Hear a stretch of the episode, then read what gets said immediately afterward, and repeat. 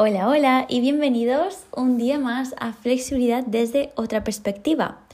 Mi nombre es Blanca, conocida por Caubin, y hoy os traigo un episodio que siento que va a venir muy, muy, muy bien a varias personas en este momento.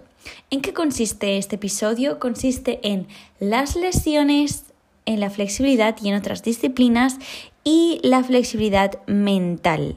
¿Por qué creo que este episodio es muy importante y va a venir bien a bastantes personas? Porque lo que suele pasar a final de año, bueno, ahora que nos acercamos a la última etapa de este año tan maravilloso, es que Hemos vuelto con mucha fuerza después del verano, nos hemos puesto a tope y demás, y algunas personas que se han puesto demasiado a tope o iban arrastrando lesiones y en las que han vuelto a intentar volver a la rutina, han visto que tenían dolores, algún tipo de Mm, molestia en alguna zona, cositas que van arrastrando y que ahora se están expresando más. Por lo que este podcast sobre todo va dirigido, este episodio, a esas personas que quizás sientan que tienen algún dolor, alguna lesión, alguna molestia, lo que sea, y que están desmotivadas, ¿vale? Que están desmotivadas, que no pueden entrenar como antes, ya no sé qué hacer, ya no voy a poder conseguir esto, y es un drama todo y explotamos todos en confeti. Así que vamos a huir de esa sensación y voy a intentar arrojar un poquito de luz de la situación actual para que os deis cuenta de que es más normal de lo que nos pensamos, ejemplos tanto personales como de personas muy cercanas a mí y luego claves, claves para ver cómo gestionamos la situación y poder seguir avanzando. Suena bien, ¿verdad? Lo sé. Vamos a ello.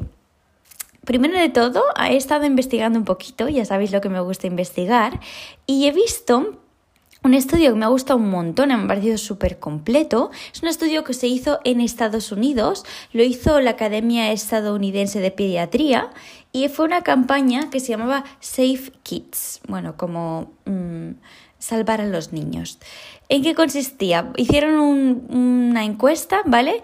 Ah, pero más de cuatro, no, realmente fue como más de decenas de millones de niños, o sea, fue una campaña espectacular, súper, súper numerosa y sabéis lo que me gusta, cuanto mayor sea la muestra, más representativa es. Y lo que vieron es que cada año más de 3 millones de niños y niñas y adolescentes al menos se lesionan una vez, ¿no? Y quizás me dices, oh, pero es que esto mm, es natural, además son niños, se recuperan muy rápido y demás. Luego hablaremos con el tema en la edad, ¿vale? Pero sobre todo quiero destacar el hecho de que, vale que esta campaña se hizo con adolescentes, se hizo hasta 14 años, pero lesionarse una vez, ¿a qué consideraban lesionarse? Tener que frenar su actividad al menos dos semanas, al menos entre dos semanas y un mes, que es muy natural cuando somos niños, cuando somos adolescentes, que ligado al deporte también a veces aparezcan lesiones. ¿Vale? Al menos una al año. Y eso es bastante. Tú imagínatelo, tener que estar cada año parado un mes porque te has lesionado no suena bien, pero que sepamos que es una realidad, ¿vale? Por una parte, sabemos esto, que es muy común, ¿vale? Pero bueno, es en niños y demás. Se siguieron haciendo diferentes estudios, ¿vale? Y se han visto los puntos clave que afectan a las lesiones, a la gravedad y demás, ¿vale? En primer lugar, vamos a hablar de la alimentación. La alimentación es un factor que muchas veces pasamos por alto, pero es fundamental y a veces puede determinar que nos lesionemos o no. Y no solo a nivel de mm, no voy a tener suficiente fuerza para poder hacer ese ejercicio, no, también a nivel de fatiga nerviosa. Os voy a poner un ejemplo.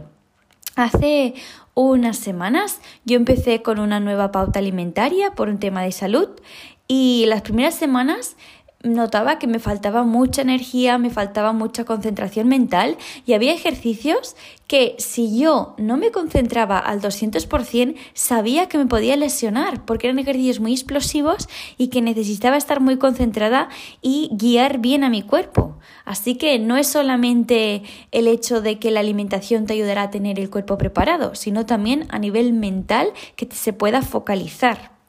Otro punto importante, ¿vale? Es el peso. Por ejemplo, no es lo mismo que alguien se tropiece, que pese 60 kilos que se tropiece una persona que pesa 80, 90 y se tuerza el tobillo.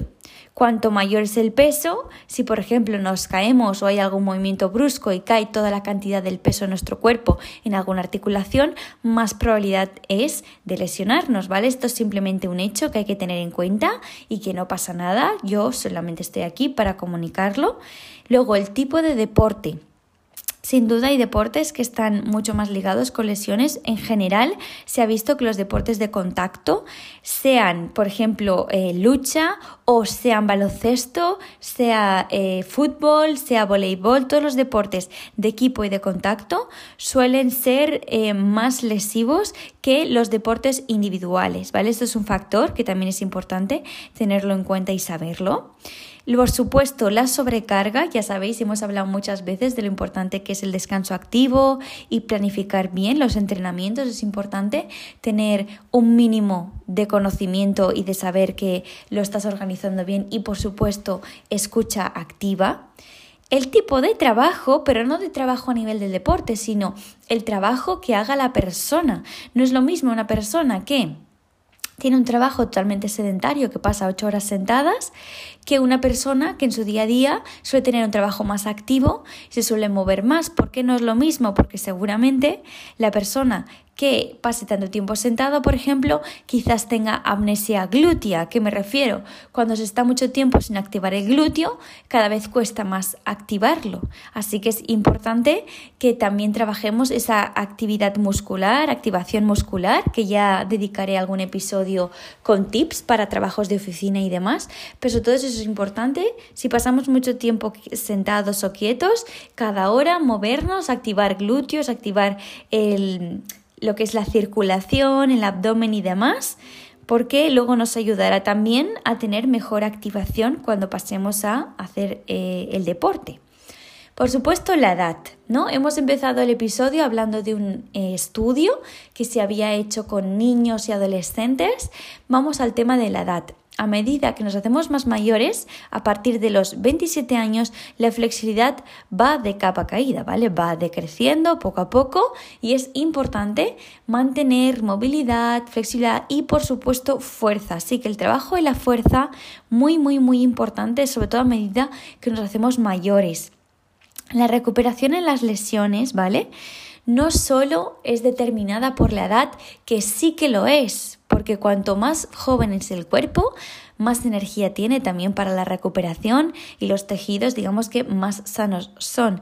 Pero sería muy pobre decir, claro, entonces cuanto más mayor eres, más te a recuperarse. No es del todo cierto, porque aquí falta un factor que tengas la edad que tengas, puede determinar que te recuperes mucho más rápido mucho más lento. Puede determinar que, por ejemplo, un niño o una niña de 10 años se recupere más lento que una persona de 30. ¿Y sabéis cuál es ese factor? La mente. Nuestra mente se ha visto que es uno de los factores más importantes que determinan cómo afrontar las lesiones y la recuperación ante cualquier tipo de lesión o enfermedad. Siempre la rehabilitación física ha de ir de la mano de una rehabilitación psicológica y esto lo aplican también deportistas de élite, los futbolistas, las atletas o atletas de, mm, de, gimnasia artística, lo que sea, los ciclistas, los atletas de alto rendimiento siempre tienen al lado un equipo que les ayuda a afrontar también de manera, ¿cómo decirlo?, sana las lesiones, cómo se afrontan trabajando en la mente, trabajando en la psicología y gestionando un poco todos los cambios que, que vienen a través de esa situación. Así que ahora lo que voy a hacer va a ser daros algunos ejemplos para que veáis que no es tan poco común el tema de lesionarse y luego los pasos que yo recomiendo a seguir cuando se tiene alguna lesión, alguna dolencia, alguna molestia y demás. Para empezar, voy a hablarlos, hablaros de mi caso personal. Yo en mi vida he sufrido muchas lesiones, pero no os voy a hablar de la que, eh, por ejemplo, tuve hace unos años, os voy a hablar de la más reciente. Em, la lesión que yo tuve más reciente fue en enero de este año 2021 y fue haciendo una clase de invertidas empezamos a meter handstands de contorsión y fue algo totalmente inesperado. Yo había calentado, había fortalecido mi espalda, estaba haciendo una posición que no me resultaba especialmente complicada y de repente sentí un pinchazo súper, súper doloroso en mi lumbar derecha. Eh, salí de la posición, me masajé un poquito, vi que podía continuar y continué. A partir de ahí, ¿qué sucedió? ¿Me permitió seguir entrenando? Sí. Pero en función de qué ejercicios hacía, de cómo calentaba y demás, siempre estaba ese pequeño pinchacito que no me dejaba ir más profundo. Primer error que yo cometí, no ir inmediatamente al médico, a hacerme una ecografía, a mirármelo, ¿vale? Yo en ese momento em, aún había restricciones a nivel sanitario, eh, bueno, el sistema estaba bastante colapsado, ¿no? Y decidí no, irmelo, no ir a mirármelo e intentar investigar por mi cuenta y demás. Este es el primer error. Yo siempre, siempre, siempre que se tenga sospecha de que alguien se ha hecho daño, os recomendaría que os lo mirarais. ¿Por qué? Porque Primero de todo, os quedaréis más tranquilos y tranquilas de que no pasa nada, que está todo bien y que aunque haya sucedido algo, os darán herramientas también para saber cómo actuar. Y luego, porque la recuperación, no solo cuando sabes lo que sucede, em, suele ser más rápida. Suele ser más rápida porque te pueden dar herramientas tanto en el hospital como si por ejemplo vas a un fisio. Y luego a nivel mental el saber eso que sucede que no es nada tan tan grave ayuda a no hacer las cosas con miedo. Así que para mí eso fue un error pero a partir de ahí cómo actué pues yo lo que hice fue dejar de hacer los ejercicios que me dolían. Para mí esto es algo clave. Cuando algo te duele, no lo hagas. Sé que parece simple y dices es que es de cajón, pero no es tan, no es tan sencillo, porque muchas veces si es un ejercicio que estamos súper acostumbrados a hacer y que lo vemos muy importante, siempre decimos, no es que hay que hacerlo. Pues no, si duele, yo jamás lo haría, ¿vale? Es importante cambiarlo, saber qué se ha de hacer y qué no, y cambiarlo. Así que ajustar, lo que hice fue ajustar un poco Em, mis entrenamientos a esa nueva situación. Os pongo en contexto, dejé de hacer escorpiones, dejé de hacer invertidas en las que las dos piernas estuvieran por delante mío porque era demasiado peso para esa zona que me dolía.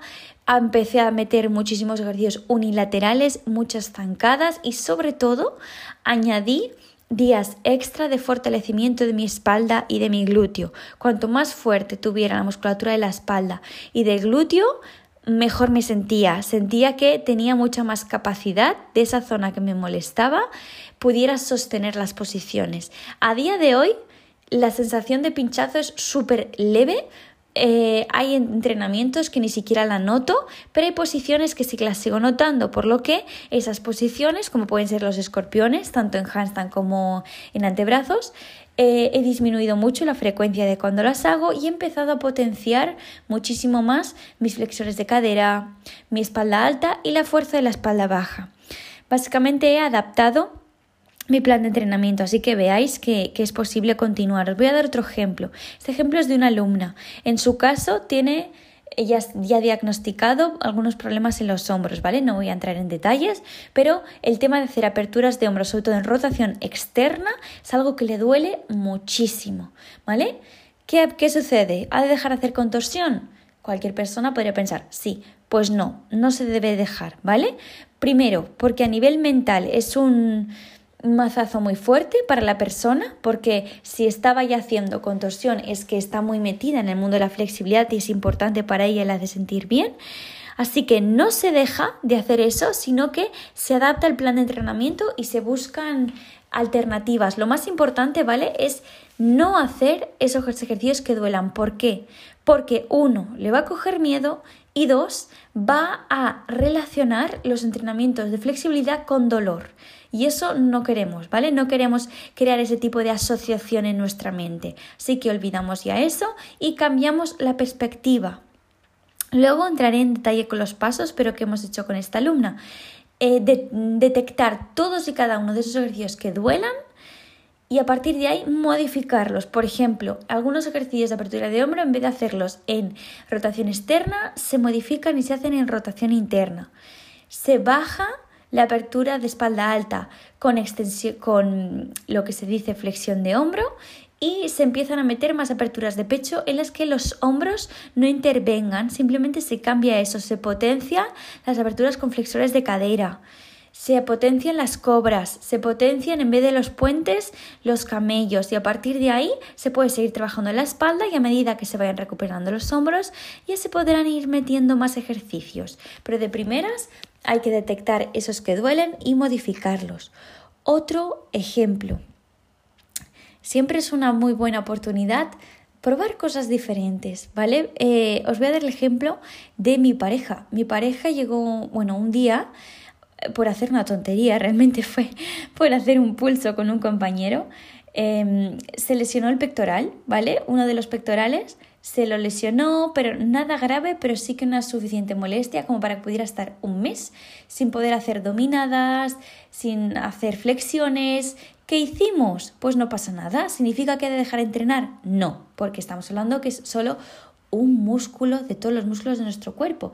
Lo que hicimos fue potenciar otras zonas que, que, pasaban más desapercibidas en sus entrenamientos, como por ejemplo la movilidad, la fuerza y la flexibilidad de piernas. Empezamos a meter muchos ejercicios de glúteo, ejercicios de isquiotibial, de cuádriceps, de abdomen, ¿vale? De espalda, intentando de hombro trabajar también el tronco superior, pero de otra manera. Así que este ejemplo os lo quería poner porque sirve para darnos cuenta de que no es simplemente em, eh, adaptar esos ejercicios, sino que a veces es una buena oportunidad para probar cosas diferentes que no estábamos acostumbrados. Y por eso os voy a dar como último ejemplo el de una alumna que tiene un problema en la vaina del nervio que se conecta con el eh, bíceps femoral, ¿vale? Bueno, para, para, que me entendáis, tiene molestias al hacer zancadas y al principio nos pensábamos que era el psoas, pero luego resulta que no, etcétera, ¿vale? Es un, es un problema más a nivel de nervio, por lo que es un poco más complejo y estoy segura de que daremos con el kit de la cuestión y que lo mejoraremos, pero ella tenía el objetivo de lograr el split. ¿Qué sucede? Que si no trabajas las zancadas, si no trabajas la pierna de atrás, el split es bastante complicado de lograrlo. Por lo que en vez de decir, mira, ya, ya no entrenamos más flexibilidad y demás, no, lo que hemos hecho es cambiar el enfoque y seguir trabajando, por ejemplo, su flexibilidad de isquiotibiales y de aductor, pero empezar a explorar la espalda, empezar a explorar las invertidas, por lo que para ella ha sido una gran oportunidad de darse cuenta de que no tenía por qué dejar de entrenar, sino que siempre puede seguir entrenando, pero simplemente adaptando ese plan de entrenamiento. Espero que estos ejemplos os hayan gustado, que os hayan iluminado, que os hayan incluso hecho relativizar, que, ah, pues mira, yo es que noto mm, molestia aquí y tal. Se puede, se puede de verdad hacer cualquier variación, ¿vale? Por eso os voy a decir los pasos que cuando sentimos alguna eh, dolencia, alguna molestia, alguna lesión, yo recomiendo que se sigan. El primer paso, ¿vale? Como os he comentado antes, es el saber qué me sucede el diagnóstico, el ir a un médico o una médica. Eh, podemos ir a un fisioterapeuta o a una fisioterapeuta, pero yo por favor recomiendo hacer alguna ecografía, eh, alguna resonancia, alguna prueba de imagen que te ayude a saber exactamente qué es eso, que te ayude a saber qué, qué es ese factor, qué es lo que ha pasado, porque habiendo visto qué es lo que sucede, es muchísimo más fácil actuar y, hacernos, sobre todo, saber, saber qué, qué puede haber pasado, cómo puede haber pasado y cómo podemos actuar. Segundo paso, qué se puede hacer y qué no, ¿vale? Tenemos que tener claro qué se puede hacer y qué no. No solo dejar de hacer esos ejercicios que me duelen, sino que a veces hay que dejar de hacer algunos ejercicios que quizás son contraproducentes. Imaginémonos, tienes em, molestia por tensión y por sobrecarga pues no sigas haciendo esos ejercicios que contraigan esa zona. Quizás hay que hacer más estiramientos en esa zona y hacer ejercicios de fuerza en el músculo antagonista, ¿vale? Eso también es importante. Todo el segundo paso, saber qué hay que hacer y qué no. Tercer paso, ajustar el plan de entrenamiento a la nueva situación, ¿vale? No desmoronarnos, no decir, ah, ya, drama total, tengo que dejar de entrenar, no, sino simplemente ajustar esas progresiones, esas regresiones y esos ejercicios. Simplemente ajustar, bajo días de entrenamiento, subo días, los modifico, lo que sea. Cuarto paso y para mí casi que el más importante. Reilusiónate, ¿vale? Vuelve a sentir esa emoción de voy a entrenar algo nuevo, vuelve a sentir emoción de coger constancia, de seguir mejorando, realización al acabar los entrenamientos, volver a sentir esas mariposillas de hacer algo nuevo, incluso disfrutar haciendo algo nuevo. Reilusioniosa, eh, uh, perdón, reilusionate, ¿vale? Ilusiónate de nuevo con eso. Y esto va totalmente ligado al paso 5, que es ponte nuevas metas. ¿Cómo me ilusiono? Poniéndome nuevos objetivos, nuevas metas que quieres lograr, ver que vas avanzando, que esos objetivos poco a poco, micro victorias, se van cumpliendo. Las nuevas metas son clave. Y por último, recuperación activa. ¿A qué me, me, refiero con esto? Que esa zona lesionada, no nos olvidemos de ella como, ah, ya no existe, voy a hacer todo para no tocarla. No, tú investigas, sigue investigando qué puede pasar, qué te puede ayudar. Los masajes te ayudan. Ves a masajista, fisioterapeuta, el foam roller, fortalecimiento de esa zona, ¿vale? No la dejes olvidada como, ya no quiero mm, nada que ver, no quiero tener nada que ver con esa zona de mi cuerpo. No, aceptémoslo amémosla, porque si ha sucedido esto es por algo, ¿vale? Yo siempre soy de las personas que piensan que el universo siempre juega a nuestro favor y que a veces suceden cosas que no nos gustan, que no las entendemos,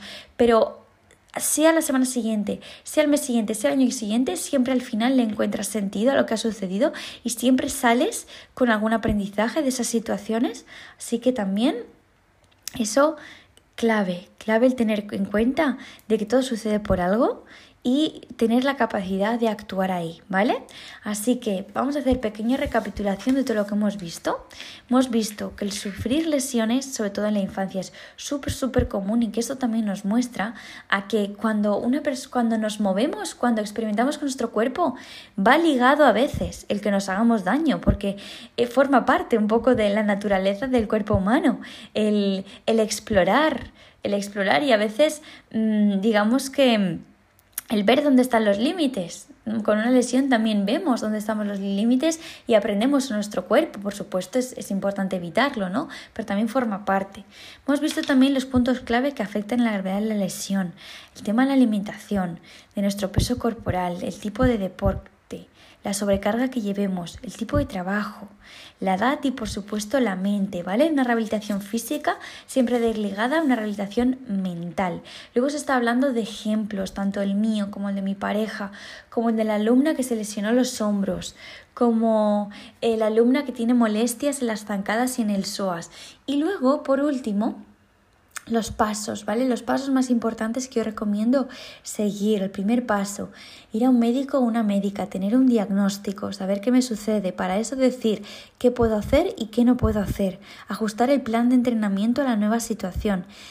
De momento sentir esa ilusión, esa ilusión de cosas nuevas, de voy a ser capaz, aunque sienta esto, de seguir trabajando en mí y de seguir cuidándome ponerme nuevas metas, nuevos objetivos para sentir de nuevo esa ilusión y luego ver que mejoras y de hecho aprovechar, ya que no puedes hacer unas cosas, aprovecha para invertir el tiempo en otras que quizás habías estado pasando totalmente de largo y desapercibido. Y por último, una recuperación activa. Esa musculatura que se ha lesionado hay que trabajarla Puede ser trabajar, eh, trabajarla con un enfoque más de rehabilitación y de masajista, fisioterapeuta, o incluso fortalecerla, o con el foam roller, y de incluso seguir investigando, seguir investigando por qué me ha podido pasar y cómo puedo hacer esta recuperación más rápida. De verdad sentía que este episodio era muy era necesario, ¿vale? Espero que te haya ayudado, que te haya gustado, que te hayas sentido también un poco acompañada y estés pasando por la situación que estés pasando, de verdad Cuentas con todo mi ánimo, si necesitas ayuda me lo dices porque siempre existen opciones. Te mando un abrazo de fuerza muy fuerte y un super beso. Hasta la próxima.